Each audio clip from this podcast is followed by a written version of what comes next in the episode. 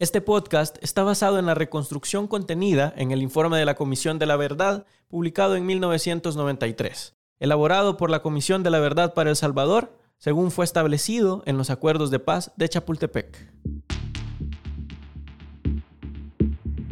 Revista Gato Encerrado presenta. Entre 1980 y 1992, El Salvador vivió uno de sus periodos más convulsos y caóticos, el conflicto armado. ¿Qué debe hacer un país para sobrellevar un conflicto? Este podcast cuenta esta historia año por año. A través de la tormenta. Hay cosas que es mejor no olvidar.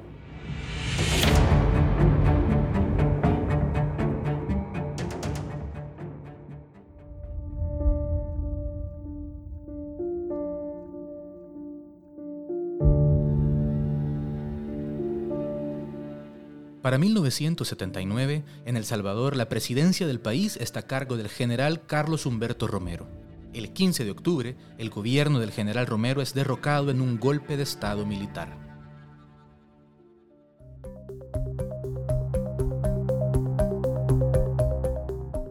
Asume el poder la Junta Revolucionaria de Gobierno JRG, integrada por los coroneles Jaime Abdul Gutiérrez y Adolfo Majano, y proclama sus principales objetivos cese de la violencia y la corrupción, garantías para la vigencia de los derechos humanos, adopción de medidas dirigidas a una distribución justa de la riqueza nacional y una conducta positiva en las relaciones exteriores.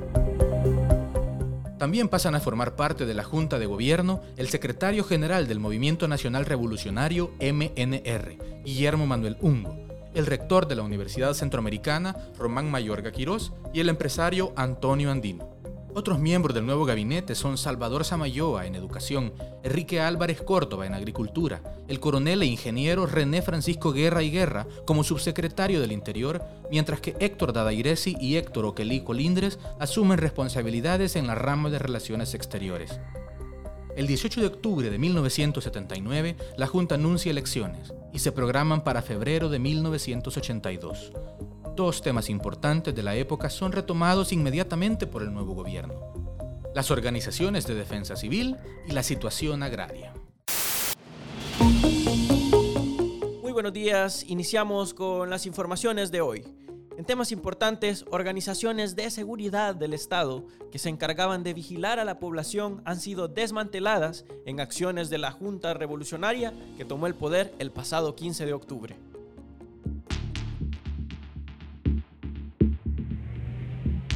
El 6 de noviembre de 1979 se disuelve la Organización Democrática Nacionalista Orden. Esta era una institución de defensa civil había sido creada por el general José Alberto Medrano en la década de los 60. Su función fue vigilar a la población campesina. Este grupo se constituyó en uno de los precursores de los escuadrones de la muerte.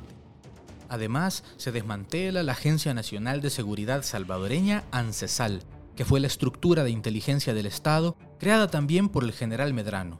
Su último director fue el coronel Roberto Eulalio Santibáñez la Junta de Gobierno toma sus primeras decisiones. El 6 de diciembre de 1979, según el decreto 43, se dictan medidas que restringen la posesión de la tierra a 100 hectáreas. Entrando en 1980, mientras el mundo contemplaba a Pink Floyd en el escenario con enormes ladrillos para promocionar The Wall, en El Salvador crece la pugna política entre civiles y sectores militares conservadores, en medio de una efervescencia en la población y un clima de constante movilización social. Algunas organizaciones de izquierda de la época son el Bloque Popular Revolucionario o BPR, la mayor coalición de organizaciones afines de los años 70 y principios de los 80 fue creada en 1975 y conformada por representación de la población campesina con la Federación Cristiana de Campesinos Salvadoreños, FECAS, y la Unión de Trabajadores del Campo, UTC, los maestros a través de la Asociación Nacional de Educadores del Salvador, ANDES, la población marginal con la Unión de Pobladores de Tugurios, UPT, y los estudiantes a través del Movimiento Estudiantil Revolucionario de Secundaria, MERS. Las ligas populares 28 de febrero LP28, que fue una organización de menor dimensión, con basamento urbano y controlada por sectores estudiantiles.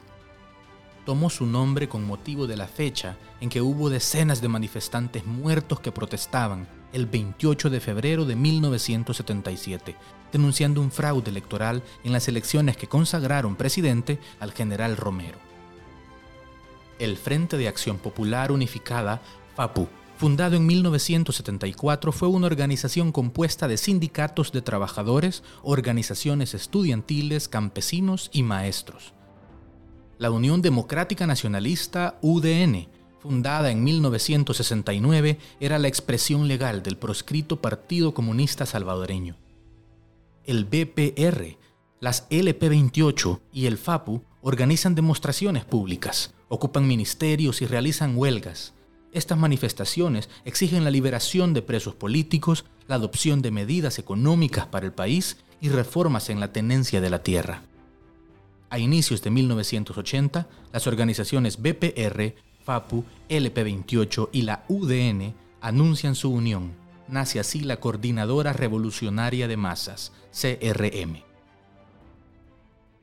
Esperamos también ponernos en contacto con cada uno, desearle lo mejor, un feliz 1980, que lo pase bien con toda la familia, que se ponga en la buena con la suegra, que vuelva a saludar a, la señora con quien estaba peleado desde la Pascua.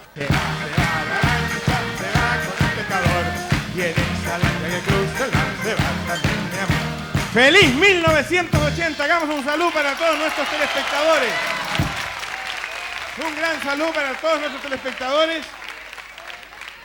A ver si alcanzamos a llegar al final de la fiesta. Levantemos todos la copa, hacemos un seco sandrico. Todos.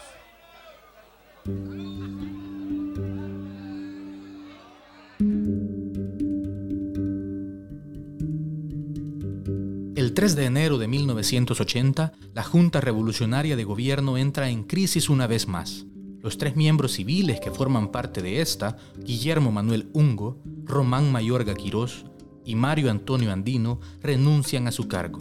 También renuncian 10 de los 11 ministros del gabinete.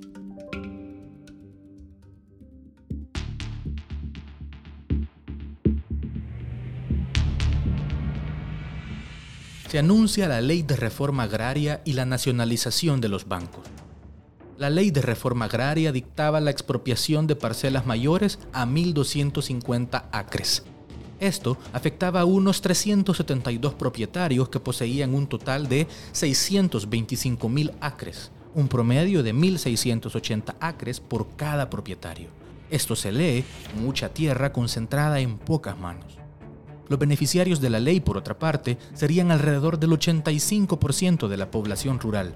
Para prevenir la reacción de los afectados, la Junta emite el decreto 155, estableciendo el estado de sitio por 30 días. En noticias para hoy, la Junta Revolucionaria de Gobierno ha nombrado a sus nuevos miembros, luego de mantener conversaciones importantes con el Partido Demócrata Cristiano, PDC. El 10 de enero, luego de un acuerdo de la Junta de Gobierno con el Partido Demócrata Cristiano, PDC, los tres miembros civiles que habían renunciado son suplantados por el ingeniero Héctor Dada Iresi, el doctor José Antonio Morales Erlich, ambos del PDC, y el independiente doctor José Ramón Ábalos Navarrete. Todo iba en orden y solamente se oían los gritos y consignas típicas de estos movimientos populares cuando de pronto se escucharon ráfagas de disparos y la gente salió corriendo en precipitada fuga para cuidar de sus vidas. El 22 de enero, una multitudinaria manifestación de la Coordinadora Revolucionaria de Masas, calificada por Monseñor Romero como pacífica, es reprimida por la Guardia Nacional. El saldo, un número no determinado de muertos. Algunas fuentes calculan entre 22 y 50 y un centenar de heridos.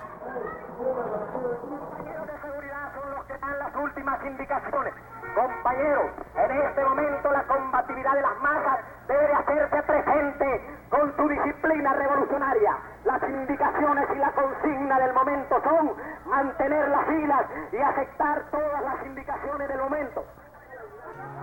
Las indicaciones del momento.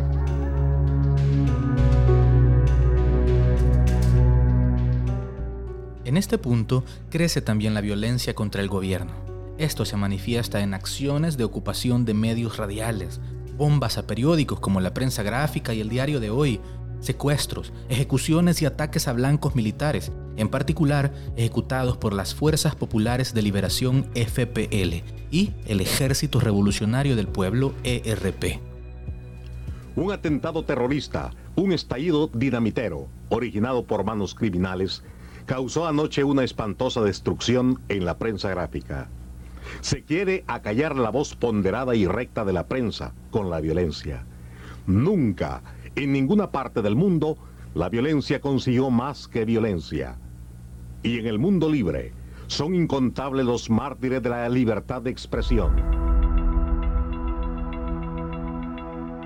El 6 de febrero, el embajador norteamericano Frank Devine transmite al Departamento de Estado un comentario sobre la situación en el país. Cuerpos mutilados aparecen al costado de caminos como en las peores épocas del régimen de Romero. La extrema derecha se está armando y preparando para una confrontación en la cual, sin ninguna duda, espera ir aliada con los militares.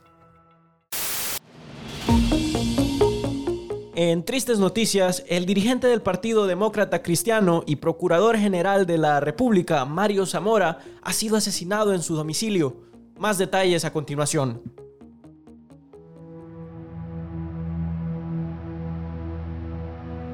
El 22 de febrero, el dirigente del PDC y Procurador General de la República, Mario Zamora, es asesinado en su domicilio. Este hecho ocurrió días después de que el Frente Amplio Nacional, FAN, una organización dirigida por el ex mayor de la Guardia Nacional, Roberto de Aguizón, lo acusara públicamente de ser miembro de grupos subversivos. En este clima son anunciados nuevos cambios en la Junta de Gobierno. El 9 de marzo, el ingeniero José Napoleón Duarte ingresa a la Junta. Esto luego de que el Partido Demócrata Cristiano, PDC, expulsara de sus filas a Héctor Dada Iresi, Rubén Zamora y otros dirigentes. En este ambiente de polarización política se presenta un incremento sin precedentes de acciones de los escuadrones de la muerte. En su última homilía dominical, el 23 de marzo, Monseñor Óscar Arnulfo Romero, el célebre arzobispo de San Salvador, había dicho, Queremos que el gobierno tome en serio que de nada sirven las reformas si van teñidas con tanta sangre.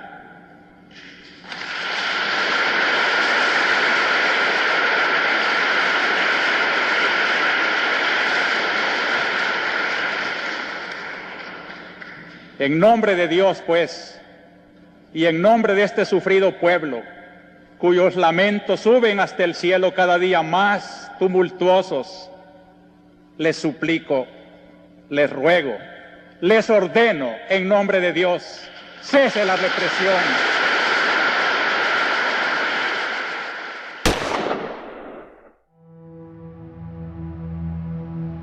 El 24 de marzo, Monseñor Romero es asesinado por un francotirador mientras oficiaba misa en la capilla del Hospital La Divina Providencia. Este crimen polarizó aún más a la sociedad salvadoreña y se convirtió en un hito que simboliza el mayor irrespeto por los derechos humanos y preludio de la guerra abierta entre gobierno y guerrillas. El funeral de Monseñor Oscar Arnulfo Romero coincidió con el Domingo de Ramos. El féretro del mártir ingresó a Catedral Metropolitana en una procesión procedente de la Basílica del Sagrado Corazón, donde él oficiaba misa los domingos. Se dice que más de 60 mil personas le acompañaban. La cantidad de gente saturaba la Plaza Gerardo Barrios y los alrededores de la iglesia. La misa comenzó a las 11 de la mañana con dos minutos. Líderes de la iglesia custodiaron el cuerpo de Romero frente al altar.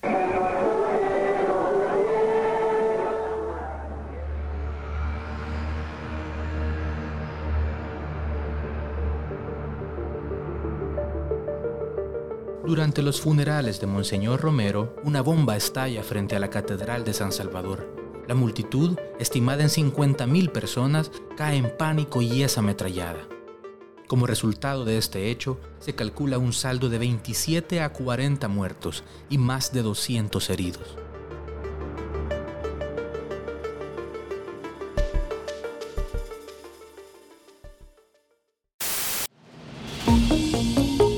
En informaciones de último minuto, con un telegrama urgente, se nos informa que el mayor Roberto Davison ha sido apresado. El 7 de mayo, el mayor Roberto Dabuizón de la Guardia Nacional y que prestaba servicios en Ancesal hasta el golpe del 15 de octubre de 1979, fecha en que fue obligado a renunciar, es apresado en una finca junto a un grupo de civiles y militares. En el allanamiento se encuentran una cantidad significativa de armas y documentos que involucran al grupo con la organización y el financiamiento de escuadrones que habrían participado en la muerte del arzobispo Romero.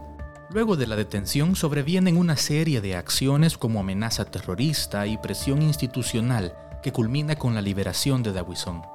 El 12 de mayo es leído por teléfono a los medios de prensa un comunicado de una agrupación autodenominada Escuadrones de la Muerte, que dice, Queremos la libertad del mayor Dabuizón y los demás compañeros que fueron capturados en Santa Tecla. Los escuadrones amenazan con dinamitar los medios que no publiquen el mensaje.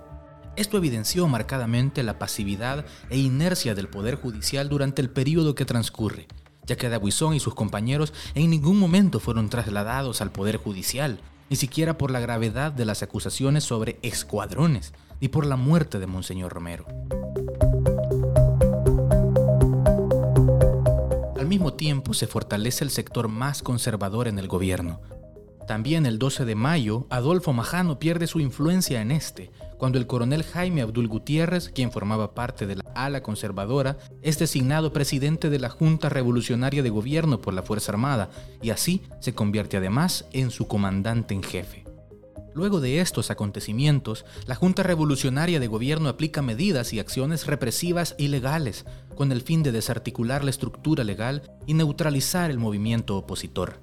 Algunas de estas medidas y acciones aprobadas entre mayo y diciembre de 1980 fueron el 22 de mayo la Junta emite dos decretos que modifican el Código de Procedimiento Criminal. El decreto 264 expande la definición de actividades terroristas, prohibiendo la ocupación de edificios públicos, centros de trabajo y establecimientos religiosos. El 265 prohíbe la libertad bajo fianza para aquellos acusados o condenados de delitos políticos. El 24 de junio se aprueba el decreto 296, que prohíbe que funcionarios y empleados de entidades estatales participen en huelgas, estableciendo el despido inmediato a quienes promuevan u organicen los paros.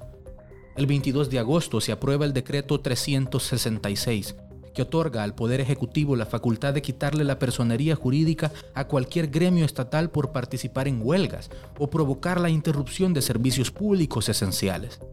El 3 de diciembre, la Junta emite el decreto 507, que otorga a tribunales militares jurisdicción sobre delitos políticos contra el Estado. Es decir, ahora los militares podían juzgar a los civiles.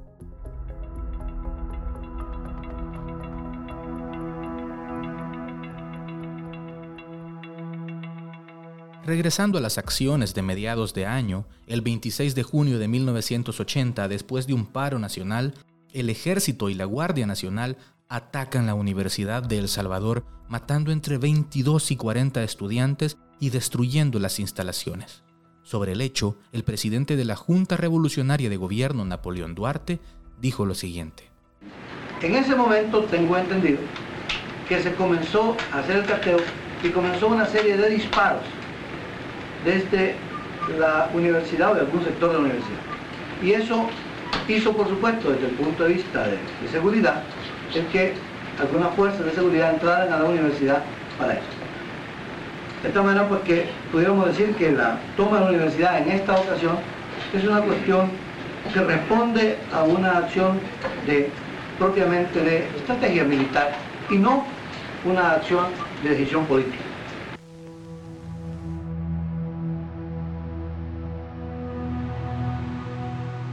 El rector de la universidad, el ingeniero Félix Antonio Ulloa, sería asesinado el 29 de octubre.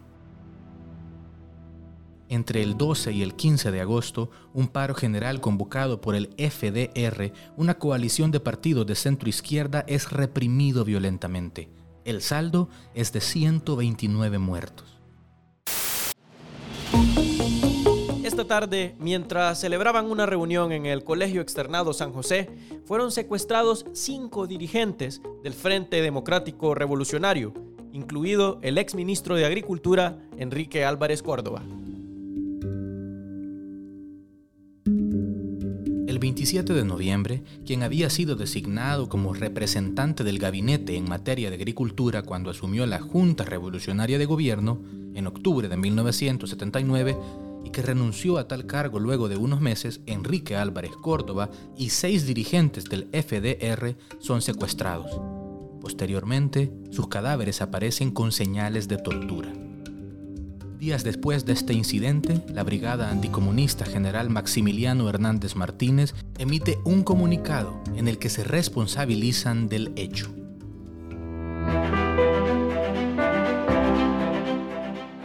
Entre octubre y noviembre de 1980, los cinco grupos de oposición armada, Fuerzas Populares de Liberación, FPL, el Ejército Revolucionario del Pueblo, ERP, las Fuerzas Armadas de Liberación, FAL, las Fuerzas Armadas de Resistencia Nacional, FARN, y el Partido Revolucionario de los Trabajadores de Centroamérica, PRTC, forman el Frente Farabundo Martí para la Liberación Nacional, FMLN.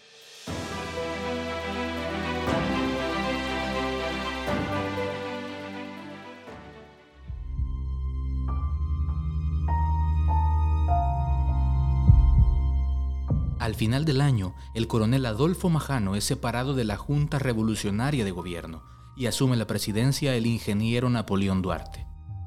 Luego de una breve detención, el coronel Majano partió al exilio en marzo de 1981.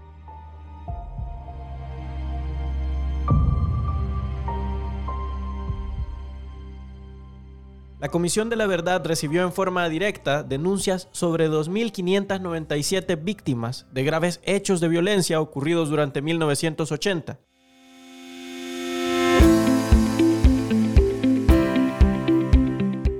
A través de la tormenta es un podcast de revista Gato Encerrado, elaborado para la conmemoración de los 30 años de la firma de los acuerdos de paz de Chapultepec basado en el informe de la Comisión de la Verdad, de la Locura a la Esperanza, publicado en 1993 y elaborado por la Comisión de la Verdad para El Salvador, según se acordó en los acuerdos de Chapultepec. Producido y adaptado por David Penado, narrado por Ricardo Flores, revisado y editado por Ezequiel Barrera.